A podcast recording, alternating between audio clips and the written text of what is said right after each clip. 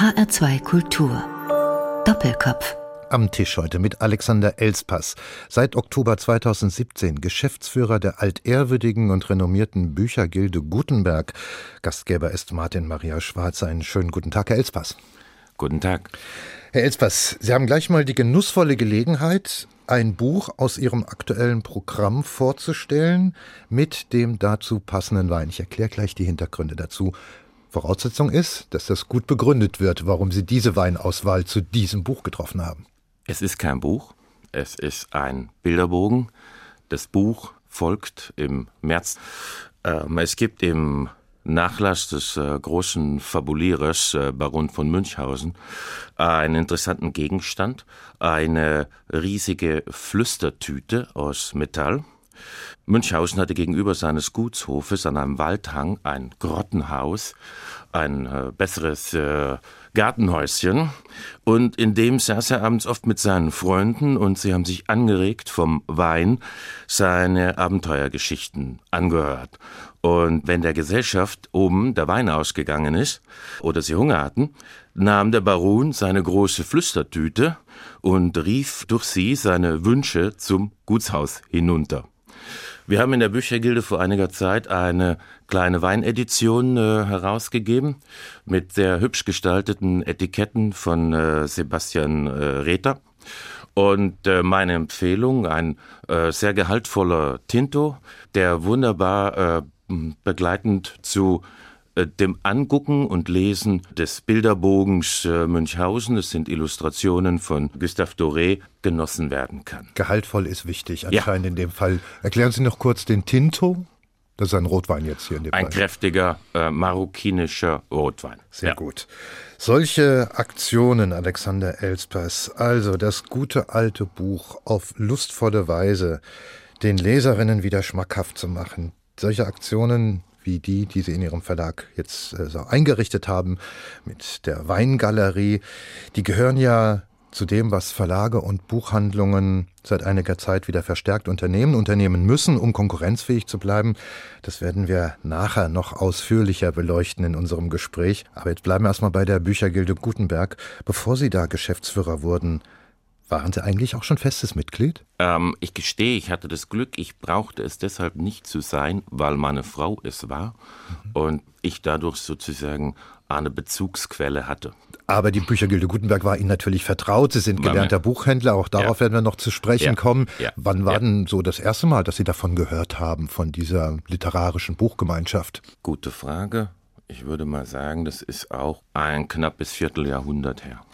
Okay, das war dann wahrscheinlich in der Zeit ja der der, der Forschen mit 20er Jahre so. Ja, ja so. Da, dahin kann man es zeitlich ja, verorten. Ja. ja. Haben Sie das schon immer mit sympathisiert mit dem ganzen Modell? Ja, mir haben die Ausgaben immer schon sehr gut gefallen, weil die Büchergilde ja seit ihren Anfängen für das besonders und äh, schön gestaltete Buch steht und da gibt es durchaus eine Reihe von Ausgaben auch in meinem Bücherregal, die ich äh, auch schon lange Zeit, bevor ich jetzt mit der Büchergilde so intensiv zu tun bekommen habe, äh, mir gekauft hatte. Und da hegen und pflegen, nehme ich mal an. Die ja. Büchergilde, ich sagte es gerade, ist eine literarische Buchgemeinschaft in Deutschland, die einzig verbliebene, muss man äh, dazu sagen, mit einer bald hundertjährigen Geschichte. Fangen wir aber erstmal im Jetzt und Hier an. Wenn ich dort Mitglied werde, was habe ich davon? Zu was verpflichte ich mich?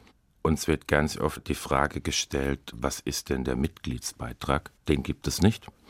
Diejenigen, die sich für eine Mitgliedschaft in der Buchgemeinschaft entscheiden, erklären sich bereit, vier Bücher im Jahr bei uns zu erwerben. Mhm. Beziehungsweise es muss auch nicht zwingend das Buch sein. Wir haben in unserem Angebot auch nach wie vor DVDs, wir haben äh, Kunst, wir haben äh, Drucke, wir haben Musik und wir haben andere schöne Dinge des Lebens, aber es müssen tatsächlich vier Käufe im Jahr stattfinden. Für die allermeisten oder unsere Mitglieder sind aber vier Bücher im Jahr überhaupt kein Thema. Und da gibt es auch keinen festgelegten Preis, der erzielt werden muss, damit nein. man seine Mitgliedschaft nein, verteidigt. Nein, ja.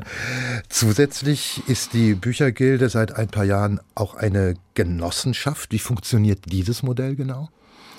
Wir sind tatsächlich seit Herbst 2015 als Genossenschaft organisiert. Ich denke, es ist für die Büchergilde tatsächlich die ideale Unternehmensform. Es waren zu Beginn 900 Menschen, in erster Linie aus dem Kreis der Buchgemeinschaft, äh, die äh, die Genossenschaft auf die Beine gestellt haben. Äh, wir sind heute über 1200 Genossinnen und Genossen. Mm, wir funktionieren wie alle anderen Genossenschaften, ob im Bereich des Wohnungsbaus oder wie auch immer auch. Das heißt, wir haben einen Aufsichtsrat, wir haben einen Vorstand, äh, wir haben einmal im Jahr die Generalversammlung, äh, wo die Genossinnen und Genossen zusammenkommen, um wichtige wegweisende Entscheidungen zu treffen und eben gemeinsam zu entscheiden. Ganz wichtig an der Form der Genossenschaft ist eben tatsächlich, dass wir damit die Unabhängigkeit der Büchergilde wahren konnten, können, beziehungsweise auch deren Existenz in Form der Genossenschaft und der damit getätigten Einlagen sicherstellen konnten. Ich wollte schon sagen, auch die Überlebensfähigkeit Definitiv, wahrscheinlich. Ja. War, anscheinend auch dringend nötig dann. Da würde ich so weit gehen zu sagen, äh, dieses Thema der Existenzsicherung begleitet die Büchergilde Gutenberg äh, seit dem Jahr 1924, also Seit dem dem ihrer. Gründung. Ja. Kein Club, keine Organisation, auch keine Genossenschaft, die im Verlauf einer so langen Geschichte nicht irgendwann mal auch Krisenzeiten erlebt hätte. Das gilt natürlich auch für die Büchergilde Gutenberg. Aber nun ist zu lesen, dass sie seit ein paar Jahren wieder mehr Mitglieder gewinnen als verlieren, darunter auch, Ausrufezeichen, Achtung, viele jüngere Menschen. Wie kommt's? Ich denke, zum Teil mit Sicherheit zurückzuführen auf die schon seit vielen Jahren, wenn nicht Jahrzehnten auch stattfindende Nachwuchsförderung der Büchergilde Gutenberg. Wir haben äh, just letzte Woche den äh, Gestalterpreis, den die Büchergilde äh, vergibt, zum zehnten Mal verliehen. Das heißt, wir äh, sind schon immer sehr interessiert an der Förderung des Nachwuchses im Bereich der Illustratorinnen, Illustratoren. Wir haben dadurch enge Kontakte zu den Hochschulen.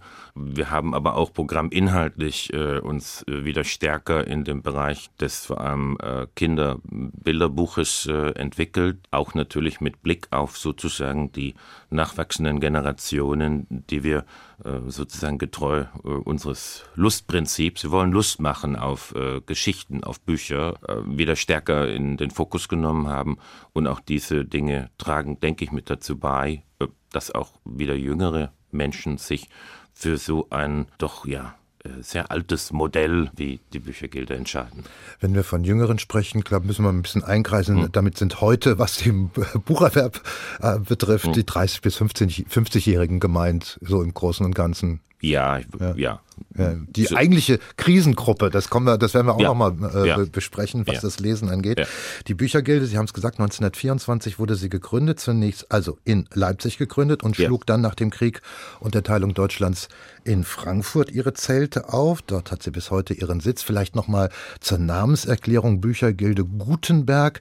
Das führt wieder zurück auf die Buchdrucker, die im Endeffekt eigentlich am Anfang standen, diese Buchgemeinschaft ins Leben zu rufen. Es war genau genommen der Bildungsverband der deutschen Buchdrucker, äh, die auf einer Sitzung am 29. August 1924 in Leipzig tatsächlich eben äh, die Gründung dieser Buchgemeinschaft äh, erklärt hatten. Es gab äh, zum Thema Standorte der Büchergilde noch einen kurzen, äh, wie soll ich sagen, Zwischenstopp in Berlin. Anfang der 20er war die Büchergilde für kurze Zeit in der Dudenstraße im immer noch so dort zu lesen, in großen Lettern Haus der deutschen Buchdrucker beheimatet, bevor sie dann tatsächlich im März 47 nach Frankfurt äh, gekommen ist. Und Gutenberg, das noch mal, um das nochmal klar zu machen, ist natürlich sowas wie der Hausheilige der, der Buchdrucker. Genau. Ähm, es gibt so ein paar Markenzeichen, die die Büchergilde nahezu unverwechselbar macht. Das erste, das ist auch die Gründungsintention gewesen in der Weimarer Republik, eben durch diese Buchdrucker war gut gemachte Bücher zu erschwinglichen Preisen auch ärmeren Schichten, in dem Fall also der Arbeit, Arbeiterschaft, möglich zu machen. Dieser starke soziale Impuls, wie wird dieser Geist von damals heute gepflegt? Wo ist er heute am stärksten greifbar? Die Frage ist tatsächlich, wie würden wir heute die damalige Zielgruppe der Arbeiter übersetzen. Wir tun dies in der Form, dass wir stärker Zielgruppen in den äh, Fokus nehmen, die gerne in den Medien als sogenannte bildungsferne Schichten bezeichnet werden.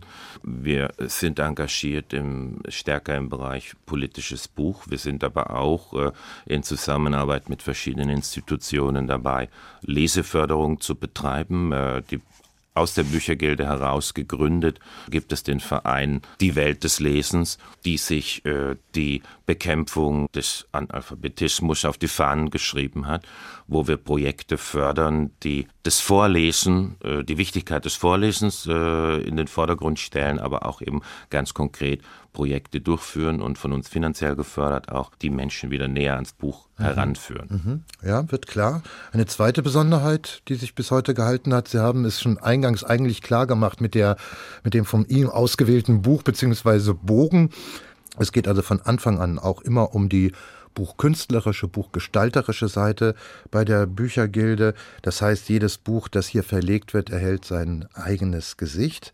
Damit ist klar, dass die Büchergilde auf die Attraktion des guten, alten, gebundenen, haptischen Buches vertraut, also darauf, dass dieses gute, alte, haptische Buch auch die Digitalisierung überstehen wird, die unser Zeitalter so prägt. Das heißt dann im Umkehrschluss, weil es ja zu jeder Bewegung eine Gegenbewegung gibt, dass die Sehnsucht nach dem Analogen unstillbar bleibt und vielleicht sogar wieder wachsen wird? Also auf gar keinen Fall würde ich in die ja immer wieder äh, stattfindenden Abgesänge auf das gute gedruckte Buch einstimmen, ganz klar. Ich denke, das bedarf einer genaueren Betrachtung des äh, Leser-Nutzer-Verhaltens ich sag mal, ich koche zum Beispiel sehr gerne und ich besitze auch eine Reihe von Kochbüchern, äh, was aber nicht heißt, dass mir die Internetseite chefkoch.de völlig unbekannt wäre. Will sagen, äh, ich denke, wir haben es heute mit einem sehr breiten Mediennutzungsverhalten zu tun und ich bin der festen Überzeugung, dass sehr, sehr viele auch unserer Mitglieder durchaus über ein Tablet verfügen, im Zweifelsfall auch einen E-Reader haben, bestimmte Genres, äh, die sich dafür anbieten. Äh, Krimileser als äh, Vielleser werden mit Sicherheit auch Dinge digital konsumieren. Es gibt aber dann eben auch wieder tatsächlich vielleicht sogar eine neue Hingewandtheit mhm. zu dem gedruckten, dem illustrierten Buch, das tatsächlich nochmal ein anderes Leseerlebnis bietet, als es ein Tablet kann. Und Vielleicht eine kleine quasi Geschichte dazu. Ich war vor nicht allzu langer Zeit mit Thomas Mayer auf verschiedenen Veranstaltungen. Er ist der Autor von Wolkenbruchs äh, Reise in die Arme einer Schickse im Diogenes Verlag erschienen, das wir als illustriertes Buch herausgegeben haben und im Anschluss an seine Lesungen waren da etliche Menschen, die sich unsere Ausgabe signieren ließen von ihm. Und Thomas hat äh, den äh, Menschen jeweils äh, gute Lektüre gewünscht und etliche von ihnen haben ihm geantwortet, äh, warum, Ihr Buch habe ich doch schon lang gelesen, Herr Mayer. Mir geht es um diese äh, Ausgabe der Büchergilde, die ich jetzt in meinem Regal haben möchte. Ja, also die bibliophilen Menschen, die sterben auch nicht aus. Es kommen ja hoffentlich immer wieder welche nach. Anscheinend. Also es das sind ja nicht nur unser die 80-Jährigen. Das ist sagen wir, unser Ansporn, tatsächlich äh, auch Texte, die durchaus schon einige Jahre auf dem Buckel haben, in eine Form zu gießen, die tatsächlich dann auch nochmal Menschen so anspricht, dass sie sagen, ich habe den äh, Fragebogen von äh, Max Frisch vielleicht in einer kleinen Ausgabe irgendwo stehen, aber so wie er in der Büchergilde gestaltet erschienen ist, will ich ihn auf jeden Fall nochmal haben. Ja. Interessante Geschichte, weil Sie vorhin, weil Sie vorhin sagten, ähm, dass Sie sich also stark also auch für, für Leseförderung einsetzen und darauf auch verweisen, wie wichtig das ist, dann merke ich immer auf und, und denke mir, Moment mal, Leseförderung gibt es doch eigentlich heute überall und von verschiedenen Institutionen, aber dann sind mir Sätze von Ihnen Erinnerungen, wo Sie gesagt haben, nein, nein, so, so toll ist es hier in Deutschland nicht bestellt, dass äh, Kinder selbstverständlich lesen können und selbstverständlich zum Buch greifen. Ist das wirklich immer noch so ein, ja, ein unentdeckte, ein unentdecktes Defizit in der, in unserer Gesellschaft? Also ich glaube tatsächlich, dass für eine Gesellschaft wie die unsere, die äh, Zahlen von Menschen, die tatsächlich nicht in der Lage sind, komplexere Texte tatsächlich zu lesen und zu erfassen, viel, viel zu hoch, erschreckend hoch sind. Und ja, es gibt viele Ansätze zur Leseförderung, aber auch die, glaube ich, muss man unterschiedlich bewerten. Wenn man einem Kind äh, einfach nur ein Buch in die Hand drückt, ist es für, in meinen Augen noch nicht eine gelungene Form von Leseförderung. Entscheidend wichtig ist, sich Zeit zu nehmen, über Vorgelesenes auch zu sprechen diese Leseeindrücke zu begleiten. Ich sagen, es ist ähm, auch da Lust zu machen, äh, mhm. Geschichten zu entdecken. Ich sag mal, äh, wenn man äh, Kinder zwingt, Gemüse zu essen, dann schmeckt es auch nicht besser. Also ähm, da muss, da muss Lust drauf gemacht werden. Und das ist der Ansatz bei dem, was wir tun. Wir kommen zu einem ersten Musiktitel, den Sie sich gewünscht haben, Alexander Elspass und zwar Bob Dylan, The Times They Are Changing. Für Sie haben sich die Zeiten vor zweieinhalb Jahren entscheidend geändert, als Sie nämlich Geschäftsführer der Büchergilde Gutenberg wurden. Sind Sie ein Mensch, der den steten Wandel liebt oder eher einer, der gern im Vertrauten verweilt? Sowohl als auch. Es gibt Dinge, da ist mir Vertrautes enorm wichtig, aber ich sag mal, auf die beruflichen Aspekte bezogen, denke ich, ist es eine freudvolle Herausforderung, sich auch diesem ständigen Wandel unseres Buchmarktes und der Buchbranche zu stellen und zu sehen, wie man erfolgreich diesen Wandel mitgestalten kann. Come gather round people wherever you roam and admit that the waters around you have grown and accept it that soon you'll be drenched to the bone. If your time to you is worth saving, then you better start swimming or you'll sink like a stone, or the times they are a changing.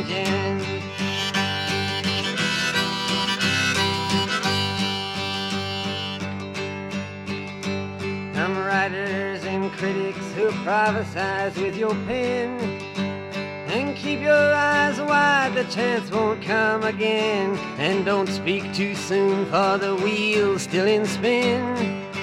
And there's no telling who that it's naming. Bob Dylan, The Times, They Are Changing, gewünscht von meinem heutigen Doppelkopfgast, dem Büchermenschen und heutigen Geschäftsführer der Büchergilde Gutenberg, Alexander Elspass.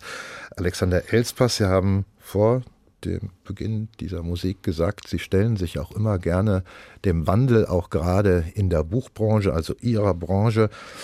Wann kamen bei Ihnen das letzte Mal angesichts der vielen Veränderungen, die da stattfinden seit 10, 20 Jahren, angesichts der vielen Umbrüche auf dem Buchmarkt, wann kamen Sie da das letzte Mal in Krisenstimmung?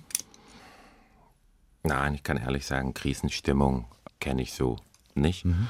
Ähm, es gibt Entwicklungen, äh, die man natürlich auch ganz allgemein mit, ja, Sorge ist vielleicht zu viel gesagt, aber ähm, doch einen gewissen Argwohn begleitet. Wir haben in unserer Branche die großen Konzentrationsprozesse auf Seiten des Handels, aber auch auf Seiten der Verlagswelt.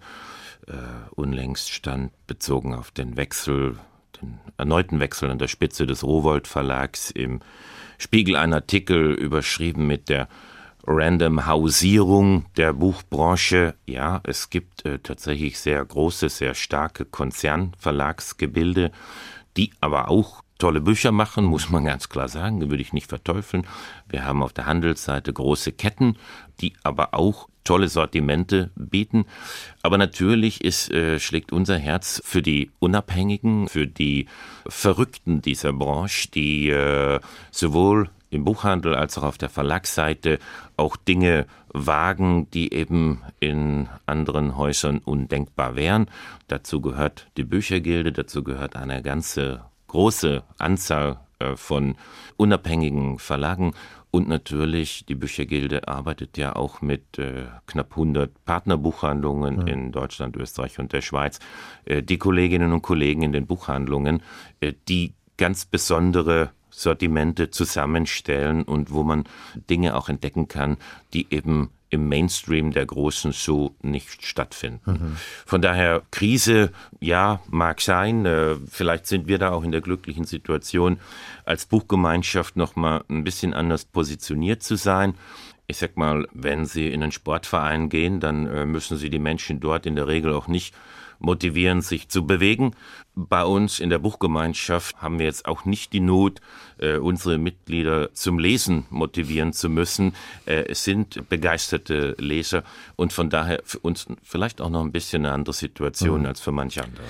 Ich habe das deswegen mit der Krise angesprochen, weil das heimische Buchwesen vor drei Jahren bekanntlich ordentlich durchgerüttelt wurde, als dann diese Zahlen herauskamen, die viel zitierten, dass der deutsche Buchmarkt zwischen 2013 und 2016 etwa sechs Millionen Leser verloren hat. Man redet heute schon von sieben Millionen. Es gibt wieder andere Zahlen, die besagen, okay, wir haben auch schon wieder einige hunderttausend zurückgewonnen, wie mhm. auch immer. Mhm. Auf jeden Fall ist eine signifikante Zahl abgewandert in andere Medien.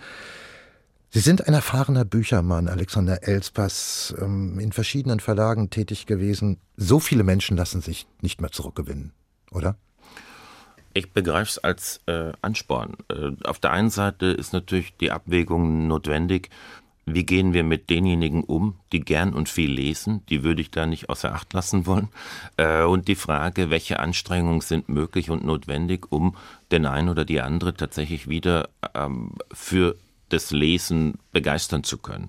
Und da, denke ich, äh, ist Kreativität gefragt. Da gibt es Ansätze, Kleines Beispiel, in der Büchergilde Gutenberg gibt es jetzt seit einiger Zeit eine äh, sogenannte Abo-Box. Diejenigen, die sich für diese Abo-Box entscheiden, überraschen sich selber in der Form, dass sie nicht wissen, was sie abonnieren, im Sinne von welches Buch sie bekommen, die sich selber eine Freude machen wollen oder auch äh, dieses Abo verschenken. In der Abo-Box ist jeweils ein von uns ausgewähltes Buch mit einigen kleinen Dingen, äh, Gimmicks, die äh, nochmal äh, anders äh, an das Buch heranführen mhm. und es begleiten. Ähm, gibt viele kreative Prozesse. Mhm. Ähm, Sie haben ja auch wieder den Büchergilde Bus aktiviert, war ja. zu lesen. Also das läuft dann alles unter dem Dach. Wir müssen die Leser dort gewinnen, wo sie sind oder ja. zu ihnen fahren, wenn sie halt nicht mehr in die Buchhandlungen kommen. Ähm, wo fährt der Bus entlang? Nur mal ganz kurz. Wo, wo gibt es den zu sehen? Also die sozusagen Tour für äh, dieses Jahr ist gerade am Entstehen. Äh, der Ansatz ist tatsächlich der zu sagen, wenn die Leser nicht zu den Büchern kommen, lasst uns die Bücher zu den Lesern bringen.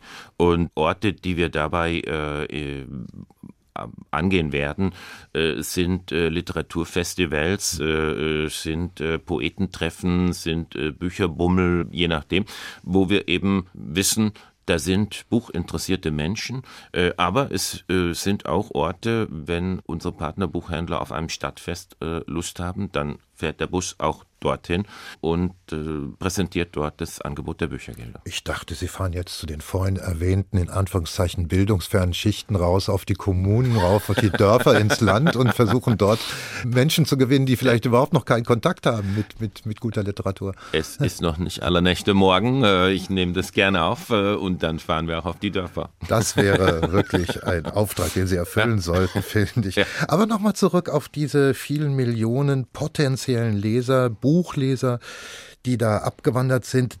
Es, wird, es gibt es immer. Hm. Es gibt immer wieder neue Medien in der Geschichte hm. und immer wieder muss man sich dann auch der Konkurrenz stellen. Es ist immer die Frage, ist das jetzt ein großes Drama?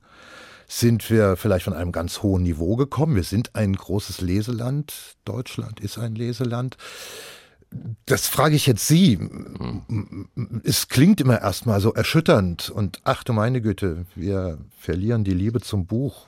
Vielleicht ist es aber auch gar nicht so erschütternd, weil es ja doch noch immer genug gibt und geben wird und man muss immer mit Verlusten umgehen lernen. Weiß nicht, wie, das, wie Sie das sehen. Also ich hatte neulich ein Gespräch mit einer mit mir befreundeten Grundschuldirektorin, äh, die tatsächlich von einer Begegnung mit einem einzuschulendem Kind berichtete, das äh, tatsächlich die Frage äh, gestellt hat, warum es heute überhaupt noch lesen lernen sollte, weil alles, was es bräuchte, würde ja sozusagen das Smartphone liefern. Das Rechnen lernen war äh, dem kleinen Menschen noch einsichtig. Da war er der Meinung, das sei durchaus notwendig, aber mit dem Lesen, da war er sehr skeptisch, wozu. Ich glaube, bei allem Pessimismus in Richtung äh, dieser Medien, dieser Smartphones, dieser Tablets, wie auch immer, es ist, denke ich, doch wahnsinnig wichtig zu gucken, wie man auch, und nochmal mit dem Lustprinzip, auch diese kleinen Menschen ans Lesen heranbringt. Und ähm, ja. Aber Sie würden auch sagen, ja, wir kriegen nicht mehr alle. Alle wäre vermutlich tatsächlich ein vermessener Ansatz, ja. Ähm, aber heißt nicht, dass wir uns ganz arg anstrengen sollten, ganz, ganz es, viele es, zu erreichen. Es wird, es wird äh, sich stark angestrengt.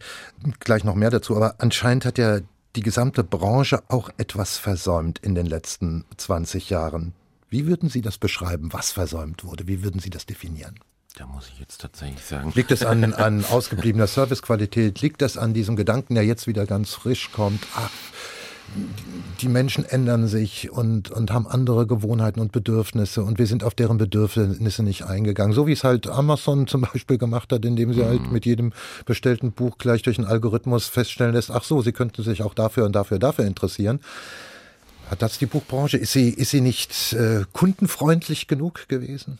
Also es gab ja äh, tatsächlich aber Jahre her die Diskussionen der Schwellenangst vor einer Buchhandlung und äh, es gab ja auch immer wieder, das war bereits äh, in der Zeit, in der ich meine Ausbildung zum Buchhändler gemacht hatte, auf Beliebtheitsskalen von Berufen kam Buchhändler mitnichten vor. Also es war ein Beruf, ja, der kein besonderes Renommee hatte ich denke, da hat sich aber auch viel getan. Ähm, ich glaube, heute ist es äh, vielen durchaus leichter gemacht, in Buchhandlungen zu gehen. Es sind, ob jetzt äh, nach Helmut Schmidt geistige Tankstellen, ich weiß es nicht, aber es sind Orte der Begegnung. Es äh, gerade auch was Büchergilde anbetrifft, unsere Mitglieder, die sich dort treffen, austauschen.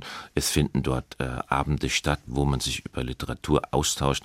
Ich glaube, da hat sich schon einiges geändert und in eine Richtung, die auch äh, die Bedeutung des Lesens an sich wieder sichtbarer macht. Mhm. Das Lesen als solches ist ja eine sehr kontemplative Angelegenheit, aber auch mitzuerleben, dass gelesen wird, äh, ist, glaube ich, ja, wieder stärker das, da. Genau, das Sichtbare machen, glaube ich, ganz wichtig, denn da kommt Ihnen ja ein zweites Phänomen eigentlich sehr zu Pass. Den verschwundenen Buchkäufern steht eine, ein riesiges Wachstum an Buchevents gegenüber. Öffentliche Lesungen laufen nach wie vor geschmiert. Man muss da gar nicht auf die Erfolge von Lit Cologne, der Leipziger Buchmesse ja. oder den vielen Veranstaltungen auf der Frankfurter Buchmesse zu sprechen kommen, also wo ganze Städte in Bewegung sind, Lesefestivals all überall und selbst die klassische Lesung, ob mit oder ohne Wasserglas, die ist nach wie vor ein Renner. Was lernen wir daraus? Was lernen Sie daraus? Naja, der schöne deutsche Begriff Event-Marketing eben den Aspekt der Unterhaltung vielleicht auch stärker, als es in vorangegangenen Jahren äh, der Fall war, wieder mehr in den, ins Bewusstsein unserer Arbeit auch zu rücken. Ja. Wenn Sie die Wasserglaslesung eben ansprechen, ich glaube, das ist das, womit es heute am schwierigsten ist, noch äh, Menschen zu begeistern. Aber es haben sich, wie Sie ja gerade aufgezählt hatten, in den letzten Jahren unglaublich tolle Formate entwickelt, bis hin zu Poetry Slams und eben die Themen wie die Lit Cologne, wo es, denke ich, äh, unvorstellbar gewesen war, dass man ein Fußballstadion mit buchfanatischen Menschen füllen kann. Eben, und das ist etwas, wo auch wir natürlich gucken müssen, mit welchen Formaten wir da mitgehen ja. und was wir für Dinge veranstalten, um auch da die Menschen zu erreichen. Vielleicht sollte man darf vorsichtig sein, buchfanatisch zu sagen, vielleicht sagen wir mal autorenfanatisch, vielleicht hm. sogar inhaltsfanatisch. Mhm. Denn es bedeutet ja nicht, wenn man zu solchen Veranstaltungen geht, dass dann auch gleichzeitig ganz, ganz viele Bücher eins zu eins gekauft werden. Leider nicht immer. Äh, ja. Nicht. aber das bewegt sich ja aber auch sehr, sehr viel, äh, was das, was das stationäre Angebot angeht. Jetzt der, der Frankfurter Westend Verlag, der hat gleich einen ganzen Laden eröffnet mhm. in der Nähe der Kleinmarkthalle in mhm. Frankfurt, also Mittenmang, in dem er nicht nur Bücher, sondern auch Kulinaria anbietet. Mhm. Über ihr Haus und die Weingalerie haben hm. wir auch schon äh, gesprochen. Wir sind also längst in einem Prozess, in dem Buchkultur anscheinend sehr gut über Genusskultur gefördert werden kann. Das hängt heute sowieso in vielen Bereichen ganz eng miteinander zusammen. Essen, Trinken und ja, und Essen und Trinken führt zu. Anscheinend funktioniert Absolut. diese Gleichung. Absolut. Wo geht denn das noch hin? Und wo hat das vielleicht auch seine Grenzen? Ergänzend zu Frankfurt vielleicht, die Büchergilde hat ja seit Jahrzehnten äh, ihren Laden an der Staufenmauer. Events, die dort zum Beispiel stattfinden, sind wunderbare Ausstellungen von Grafiken und dazu gibt es auch regelmäßig einen Schluck Wein. Also ich sag mal, toll, was der Westend Verlag macht, machen wir seit Jahrzehnten. Aber es ist völlig richtig, es sind Dinge, die ähm, sich stärker entwickeln müssen. Etwas, was wir zum Beispiel seit jetzt zwei Jahren wieder ausbauen, sind die Büchergilde Leserreisen. Die Büchergilde ist schon vor Jahrzehnten auch sozusagen um die Welt geschippert. Da gab es Reisen in die Wüsten Afrikas mit Märchenlesungen in Zelten. Äh, da fuhr man äh, zur Witwe von Herrn Traven nach Südamerika, um äh, seine Wirkungsstätten dort zu besichtigen. Wir bauen auch das jetzt wieder aus, weil wir spüren, unsere Gemeinschaft will sich auch treffen, die wollen sich austauschen und eben wahnsinnig gerne auch in äh, Form von gemeinsamen Reisen. Und das sind Reisen, die dann jeweils auch Dinge bieten äh, oder Türen geöffnet werden, die vielleicht normalerweise auch äh, verschlossen sind. Und es wird sehr, sehr gut angenommen. Mhm. Aber nochmal zu meiner Frage hm. zurück. Hm. Wo, wo sind vielleicht auch da die, die Grenzen und wo muss man vorsichtig sein? Geht dann Buch nur noch über Event? Ist das die Richtung, mit der wir halt jetzt gehen müssen und leben müssen? Man kann das ja auch kritisch sehen. In Teilen mit Sicherheit und ich glaube auch da sehr genreabhängig. Wir werden jetzt im Frühjahr zum Beispiel die Edition Zeitkritik, da geht es um äh, politische Essays neu wiederbeleben und neu auflegen. Da spielt zum Beispiel dann das Thema Veranstaltungen wie Debatten eine ganz zentrale Rolle. Es gibt aber auch andere Dinge, ich hatte äh, gerade das äh, Aphorismenbändchen Hölderlin in, auf den Tisch gelegt. Äh, nicht nur aufgrund des nicht mehr verfügbaren Autors, aber da sehe ich jetzt zum Beispiel das Thema Event ja. Äh, eher am Rande. Aber ja, es, es, es kommt sehr stark darauf an, um welche Themen wir reden. Und wir hatten letztes Jahr das vielleicht noch anlässlich des Weltkindertages wir haben in der Büchergilde ein großes Vorlesebuch für Kinder äh, im letzten Jahr herausgegeben, anlässlich des Weltkindertages in einer Vielzahl unserer Buchhandlungen einfach einen Vorlesenachmittag angeboten mit großem, großem äh, Zulauf und werden das selbstverständlich auch in diesem Jahr wiederholen. Also da ist das Event tatsächlich ein ganz wichtiger mhm. Faktor, um die Menschen zu erreichen. Dann kommen wir zu einem zweiten Musiktitel, Alexander Elspass. Da haben Sie sich das berühmte Lied von Mackie Messer gewünscht, in der Version mit Hildegard Knef. Was berührt Sie daran? Ich dachte mir, ein kleiner äh, Hinweis auf meine Augsburger Herkunft und dort sind wir mit Brecht äh, ja, sehr verbunden und äh, ich dachte mir, es passt ganz gut.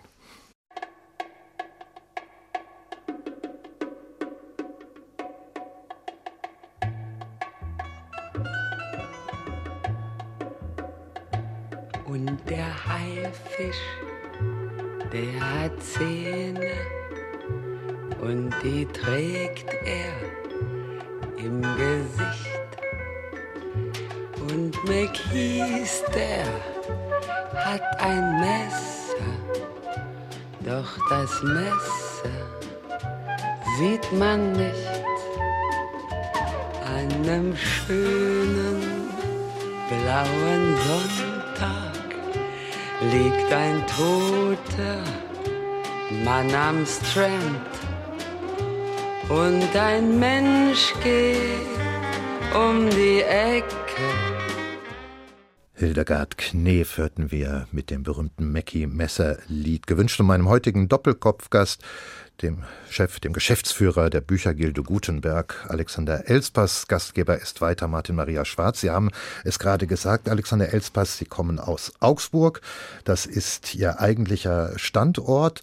Und dann sind Sie halt eben nach Frankfurt gerufen worden und die Büchergilde Gutenberg dann geschäftsführend zu betreuen. Das ist ja auch ganz, äh, ganz wichtig, dass man etwas von außen sieht und immer auch die Perspektiven wechselt. Und äh, so fiel es mal auf, dass Sie äh, die Stadt Frankfurt auch ganz anders wahrnahmen als Literaturstadt, als sie sich selbst.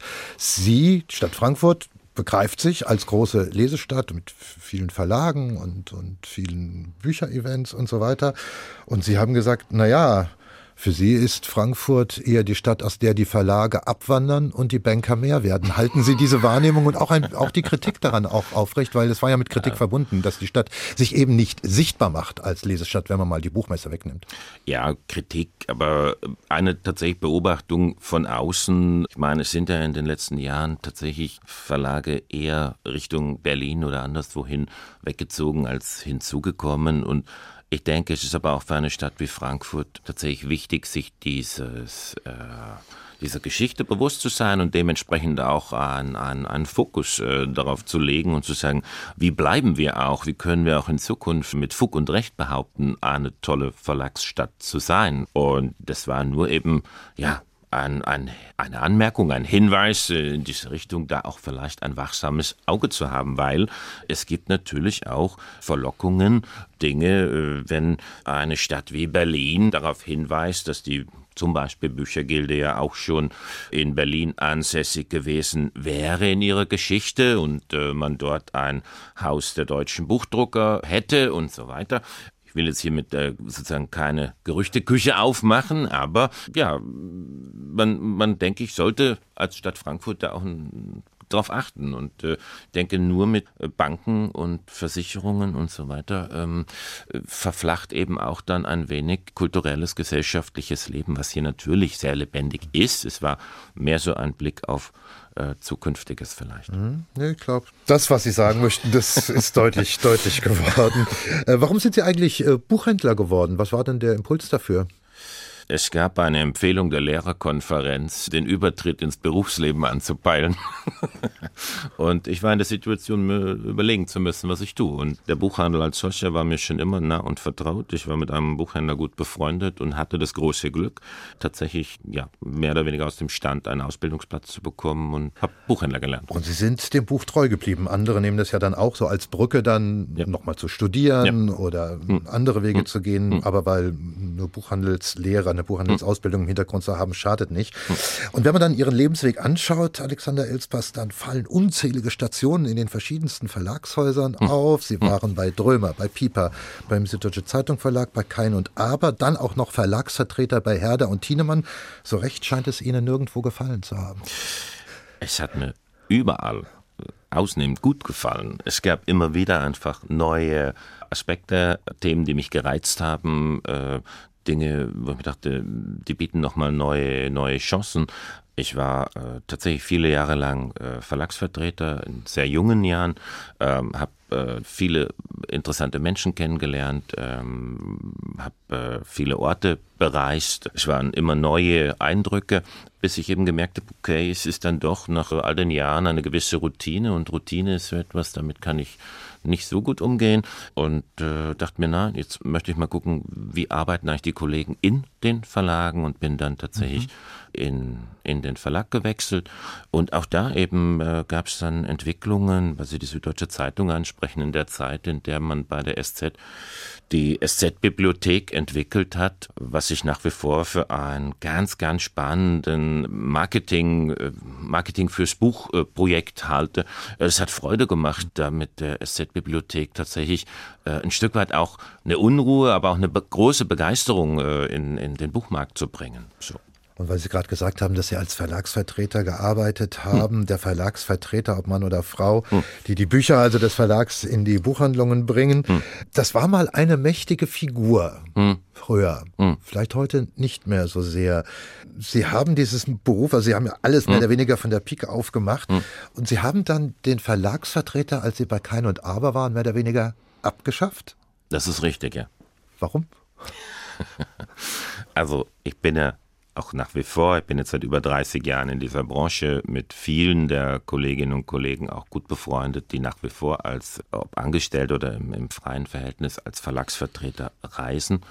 Die ganz große Mehrzahl von, von denjenigen äh, äh sind äh, sehr belesene, sehr äh, auch engagierte, tolle äh, Menschen.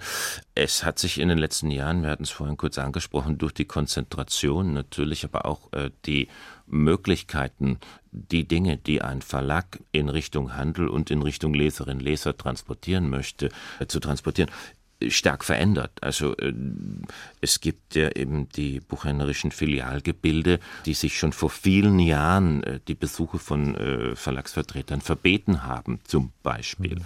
Und wenn man sich dann heute Buchhandelslandschaft anguckt, wo komme ich sozusagen mit den Programmen, die ich vorstellen möchte, überhaupt noch in die Gespräche, die es bräuchte, dann hat sich das tatsächlich sehr verändert und auch sehr verringert.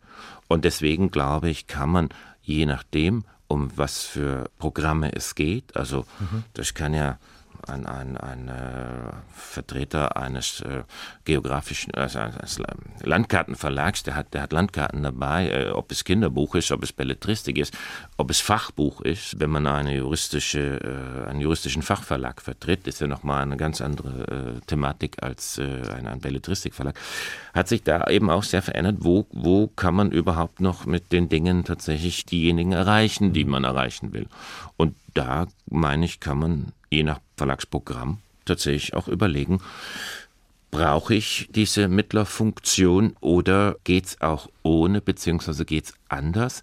Gibt es heute andere Möglichkeiten und Wege, das, was da an Informationen laufen soll, äh, zum Laufen zu bringen? Also hat demnach die Büchergilde keinen Verlagsvertreter, weil sie ja die vielen Partnerbuchhandlungen hat, genau. wo sie dann sowieso ihr Sortiment genau. zumindest einen Raum gibt für dieses Sortiment. Richtig, und nachdem ja. äh, in der Büchergilde ja tatsächlich die Bücher exklusiv den Mitgliedern der Buchgemeinschaft vorbehalten sind, haben wir im Augenblick auch keine Notwendigkeit, den gesamten Buchhandel über unsere Produktion zu informieren.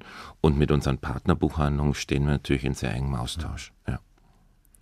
Wann haben Sie eigentlich mal von, oder gibt es überhaupt den Moment, wo Sie mal von Büchern so ordentlich die Schnauze voll haben, wo Sie sagen, jetzt muss ich da raus. Ich kann nicht dauernd lesen. Ich nehme mal an, dass Ihr Beruf auch sehr viel von Lesen geprägt sein wird, sein muss, auch auf Ihren äh, Fahrten. Aber es kommt immer mal der Moment, wo man was ganz anderes braucht. Kommt der oft? Mein äh, jüngstes Kind, mein, mein Sohn Jakob, ist fünf Jahre alt. Und äh, ich glaube, äh, eine der charmantesten, einer der dollsten Gelegenheiten, um Bücher wegzulegen, um in Ruhe mal äh, zwei Stunden Lego zu spielen. Aber es wird quasi von außen her an sie herangetragen. So von innen kommt der Impuls Doch, anscheinend. Es gibt, dann, es gibt durchaus äh, auch die Momente, ich meine, mir ist schon auch öffentlich jeglicher Fußballsachverstand abgesprochen worden. Ich würde auch da nicht groß widersprechen wollen. Aber es ist zum Beispiel samstags 15.30 Uhr die ARD-Radiokonferenz zu hören. Äh, das ist ein ja, wohl so, guter ja, Grund. Ja, so muss es sein, genau. genau. Dann und, ist auch mal das dabei, nicht so ganz so wichtig. Und dabei ein wenig den Kochlöffel zu schwingen, auch da spielt, wenn dann nur der Blick in ein Kochbuch eine Rolle. Nochmal zu Ihrer literarischen Seele gefragt gefragt, wenn Sie die Möglichkeit hätten, für ein paar Seiten in eine Romanfigur Ihres Herzens zu schlüpfen. Welche wäre das? Wo Sie ein paar Seiten deren Leben führen. Ich lese gerade seit vielen Jahren jetzt nochmal von Chandor Marai die Glut, weil wir am Überlegen sind, eine illustrierte Ausgabe der Glut zu bringen. Diese beiden alten Herren, die äh, sich im Rahmen eines sehr lustvoll klingenden Abendessens sozusagen ihr Leben nochmal äh, Revue passieren lassen, ist etwas einmal, es ist eine sehr langjährige gute Freundschaft, in der die beiden äh, verbunden sind. Und ich habe mir auch bei der letzten Lektüre den Spaß gemacht, aus dem Buch herauszunotieren, was sie da alles Trinken und Essen. Es ergibt sich daraus ein traumhaftes Menü. So, ich würde sagen, an deren Tisch oder einer der beiden könnte mir gut gefallen. Das klingt geradezu zwingend. Sie sind seit zweieinhalb Jahren oder seit Oktober 2017 bei der, bei der Büchergilde das ist ja auch also eine neue Stufe, die Sie mehr oder weniger da erklommen haben. Ja. Sie haben vorhin selber gesagt, der Rowold Verlag suchte kürzlich einen Chef. Gut, hm. das wäre jetzt nicht der richtige Zeitpunkt gewesen, aber hätten Sie einfach mal Lust, das Ruder eines großen Verlags zu übernehmen? Also, ähm, wie soll ich sagen, ohne dass hier jemand mit einer geladenen Pistole hinter mir stünde. Nicht wahr? Das ist keiner da. Äh, ja, ich kann. Nein, die Büchergilde ist mir Herzensanliegen. Ich bin angetreten, um diese Fregatte ein Stück weit wieder äh, auch hochseetauglich zu machen. Und ich kann mir tatsächlich im Augenblick nichts Schöneres vorstellen als diese Büchergilde. Dann werden Sie sich den Titel den letzten, den Sie sich gewünscht haben, die Titelzeile, die werden Sie, diese Frage werden Sie sich gar nicht stellen. Warum bin ich so fröhlich? Sie wissen es. Sie wissen es anscheinend ja. nur zu gut. Ja. Aber Hermann van Feen, ja. der erfreut das Herz anscheinend immer. Absolut. Alexander Elspers, ganz herzlichen Dank für Ihr Kommen in den HR2 Doppelkopf und das Gespräch. Ich danke Ihnen ganz herzlich. Und es verabschiedet sich als Gastgeber Martin Maria Schwarz und zum Schluss der erwähnte Hermann van Feen. Warum bin ich so fröhlich?